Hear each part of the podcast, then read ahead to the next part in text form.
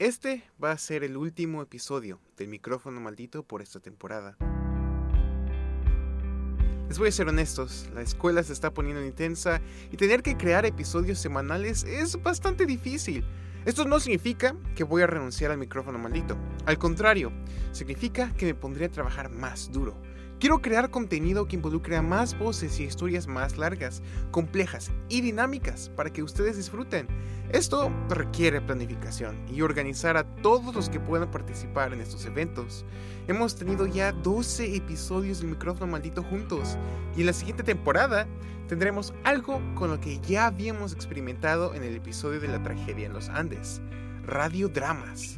Las historias que hemos contado y las diferentes técnicas que hemos usado solamente crecerán a través del tiempo. No puedo esperar para mostrarles lo que tenemos planeado. Así que, para despedir esta temporada, quiero hacer un episodio en honor al Estado que nos ha dado al equipo la oportunidad de crear este programa. Pero, antes de empezar, quisiera dar una advertencia.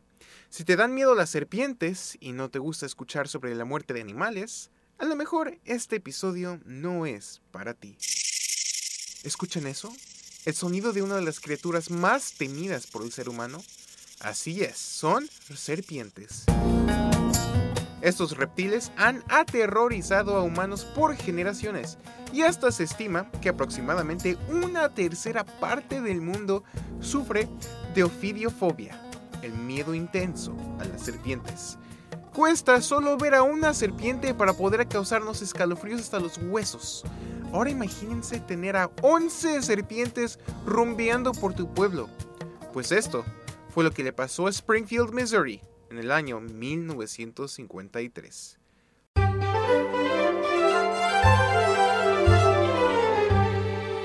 Era un tranquilo 15 de agosto en Springfield.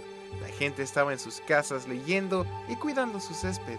Un hombre en particular estaba haciendo su rutina matutina de regar las plantas cuando de repente vio a algo moverse por la hierba. Se agachó para poder ver lo que era más de cerca, cuando de repente lo que estaba en el suelo irguió su cabeza con una gran corona anunciando lo que en realidad era una cobra. El hombre no tardó tiempo en agarrar a su asadón y acabar con el animal, antes de que lastimara a nadie. Llamó a la policía y un profesor de ciencia local vino a inspeccionar a la especie para poder identificarla. Resulta que esta no era una cobra común, sino que era una cobra india. Ahora es buen momento de tomar una pausa y platicar de qué es una cobra india.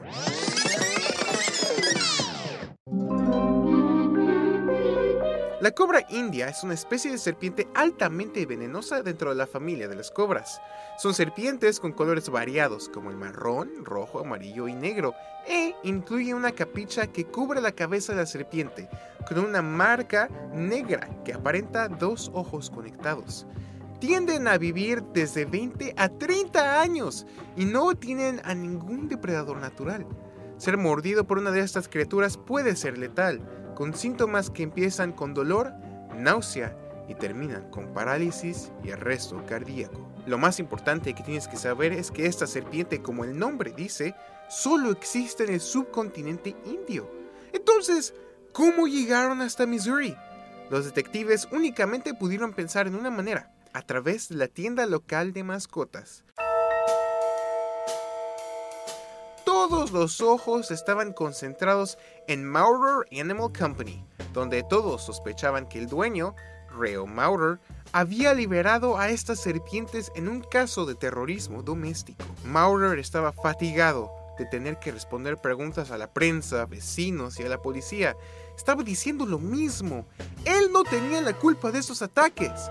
Sí, es cierto que albergaba ciertas víboras, pero a él no se le habían escapado ningún tipo de cobras indias. A través de las siguientes semanas, los ataques continuaron y hasta empeoraron.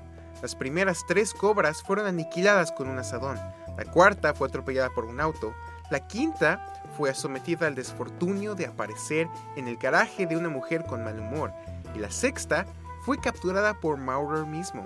La séptima cobra fue la más dramática.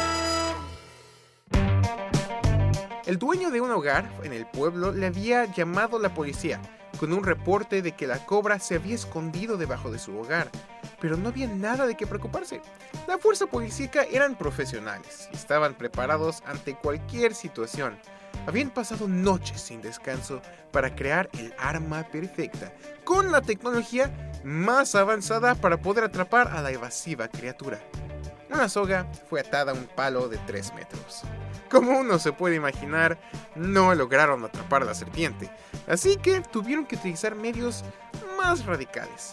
Lanzaron una bomba de gas debajo de la casa para que la cobra saliera de su escondite y lo balearon con cinco disparos por parte de la policía. Aparentemente no fue suficiente para matarla, así que acabaron el trabajo con la única arma suficientemente fuerte para aniquilarla. Nuevamente, un asadón. El pobre Maurer tuvo que mudar a todos sus animales fuera de los límites de la ciudad bajo órdenes de la policía, pero las serpientes seguían apareciendo. Las personas estaban volviendo desesperadas. Antiveneno fue ordenado para tratar cualquier posible mordida y hasta había turnos para conducir una camioneta del Departamento de Salud que estaba sonando música para encantar a las serpientes. Todos culpaban a Maurer por haber traído las cobras y haberlas soltado para crear caos entre los habitantes de la ciudad, pero él siempre negó su culpabilidad hasta su lecho de muerte en 1970. Pero si no fue él, entonces, ¿cómo escaparon las serpientes? Bueno, décadas pasaron donde nadie obtuvo respuestas, hasta que en 1988 todo cambió. Ciudadanos de la pequeña comunidad de Springfield salieron de sus hogares para revisar el correo y traer a casa el periódico de la mañana de Springfield News Leader. Se sirvieron café con donas y se sentaron a leer tranquilamente el periódico donde apareció el título en negras. Yo fui el que lo hizo. El autor, Carl Barnett, un adulto de casi 50 años que después de vivir 35 años con una culpa inmensa, confesó todo en esta carta escrita hacia el periódico. Todo empezó con un pez muerto. Carl Burnett solía ser un chico feliz. Tenía 14 años, estaba emocionado por por fin tener al pez de sus sueños, que consiguió en la tienda de Maurer. Venía de regreso a casa después de hacer un trueque con Maurer, feliz con su nuevo premio. Le preparó su tanque, lo alimentó y se fue a dormir después de decirle buenas noches a su nuevo amigo acuático. El día siguiente se despertó listo para darle de comer a su nuevo compañero de cuarto, cuando se dio cuenta que el pez no estaba nadando normalmente. De hecho, no estaba nadando para nada. El pez había fallecido por la noche. Desconsolado y enfurecido, Barnett regresó a la tienda para demandarle a Maurer una compensación y explicación por lo sucedido. Maurer, sin embargo, se negó a darle algo a cambio del pez inmóvil. De acuerdo al recuento de Barnett, Maurer le dijo que eso era lamentable, pero ahora él se tenía que largar. Barnett salió con su puño apretando firmemente la bolsa que tenía el cuerpo del pez cuando notó a su lado unas cajas conteniendo serpientes dentro. Parecían estar recién entregadas por el servicio postal. Se acercó para verlas con claridad. Eran hermosas y nunca había visto algo así en su vida. Probablemente eran inofensivas, ¿no? Con determinación rompió las cajas y dejó salir libres a todas las serpientes y con una sonrisa en su cara regresó a su hogar. Él había cobrado su venganza contra la tienda. 35 años más tarde, él tenía ataques de ansiedad al escuchar la palabra cobra. No tenía idea de lo que de sus acciones iban a causar y después de que sus amigos y un abogado le habían asegurado que no iría a la cárcel por confesar, Barnett enfrentó a sus pecados y escribió esta carta que por fin le dio al pueblo la paz. Este fue El micrófono maldito. Escrito y producido por Tadeo Ruiz Sandoval, la narración fue hecha por él mismo. Sintonízate el próximo sábado a las 10 de la mañana aquí en KOPN 89.5 FM. Es más que la radio, es radio de comunidad.